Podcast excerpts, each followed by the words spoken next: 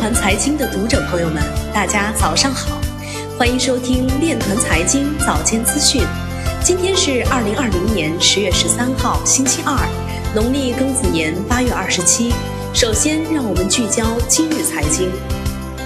日本多个地方政府机关收到比特币勒索邮件，英美日等国发表国际声明，实施端到端加密应以不牺牲公共安全为前提。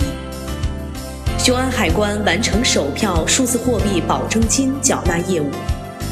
浙江省区块链标准化技术委员会成立。英国加密货币衍生品禁令对市场影响有限。以太坊上手续费较年内高位已下降百分之九十。欧洲央行就是否创建数字欧元启动公共咨询。Filecoin 已达到 Lotus 版本重大升级区块高度。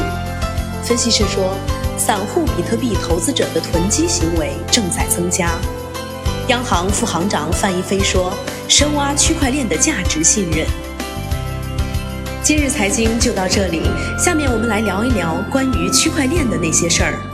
据今时消息，国家卫健委发布关于加强全民健康信息标准化体系建设的意见。